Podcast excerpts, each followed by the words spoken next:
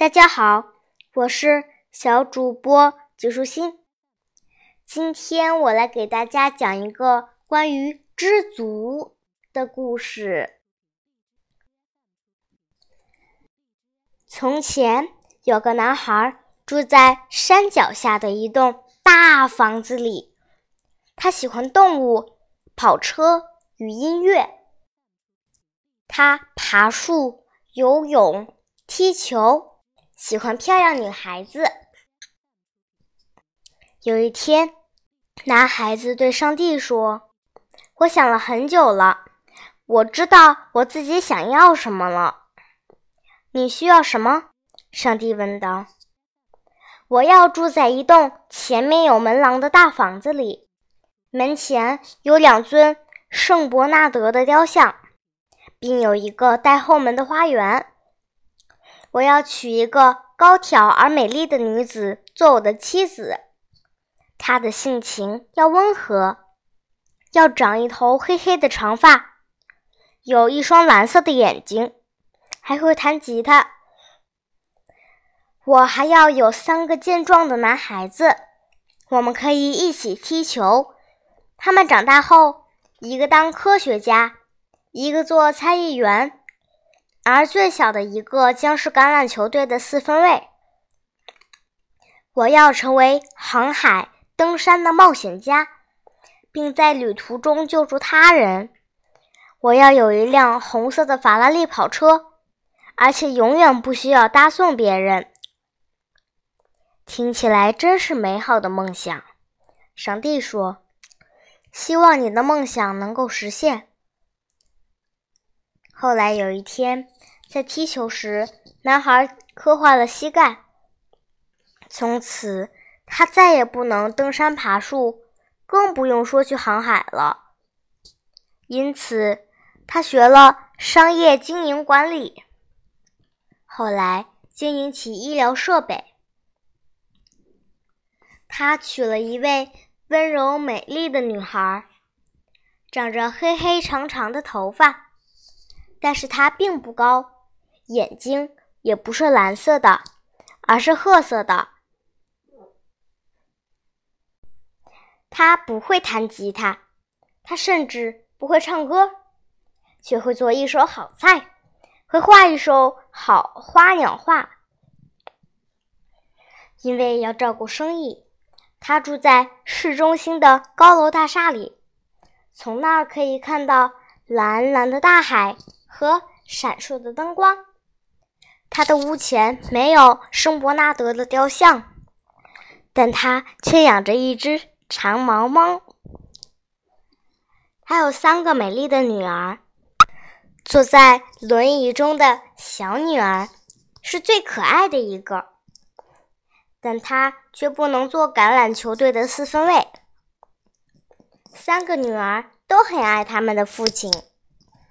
他们虽然不能陪父亲踢球，但有时他们会一起去公园玩飞盘，而小女儿就会坐在旁边的树下弹吉他，唱着动听的歌曲。她过着富足舒适的生活，但她却没有红色的法拉利跑车。有时她还要取送货物，甚至有时。货物并不是他的。一天早上醒来，他突然记起了多年前自己的梦想。我很难过，他对周围的人不停诉说，抱怨他的梦想没能够实现。他越说越难过，简直认为现在的这一切都是上帝同他开的一个玩笑。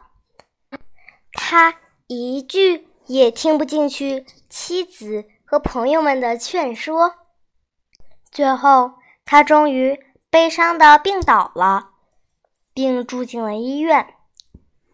一天夜里，所有人都回家了，病房中只留下护士。他对上帝说：“还记得我是个小男孩时对你讲述的梦想吗？”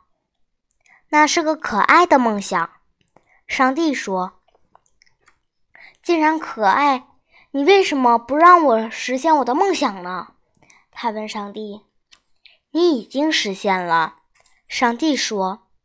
只不过我想让你惊喜一下，给了一些你没有想到的东西。我想你应该注意到我给你的东西：一位温柔而又美丽的妻子，一份好工作，一处舒适的住所，三个可爱的女儿。这是最美好的家庭组合呀！是的，他打断了上帝的话。但我以为你会把我真正希望的东西给我。我也希望你会把我真正希望的东西给我。上帝说：“你需要什么？”他问上帝。他从来没想过，上帝也有希望得到的东西。我希望你能因为我给你的东西而感到快乐，上帝说。他在黑暗中静思了一夜，他决定要有一个新的梦想。他要让自己梦想得到的东西，恰恰就是自己所拥有的东西。后来，他康复出院，幸福的住在四十七层的公寓中。欣赏着孩子们悦耳的声音，妻子深褐色的眼睛，以及精美的花鸟画。晚上，他注视着大海，心满意足地看着万家灯火。这个故事告诉我们，梦想与现实之间永远会有距离和差异。关键是要找到我们所能达到的高度，把我们所拥有的一切看作是上帝的恩赐，要怀着一颗从容之心去享受现实带给我们的一切。对真正懂得生活的人来说，得到不是目的，乐趣才是目标。发明家爱迪生曾说。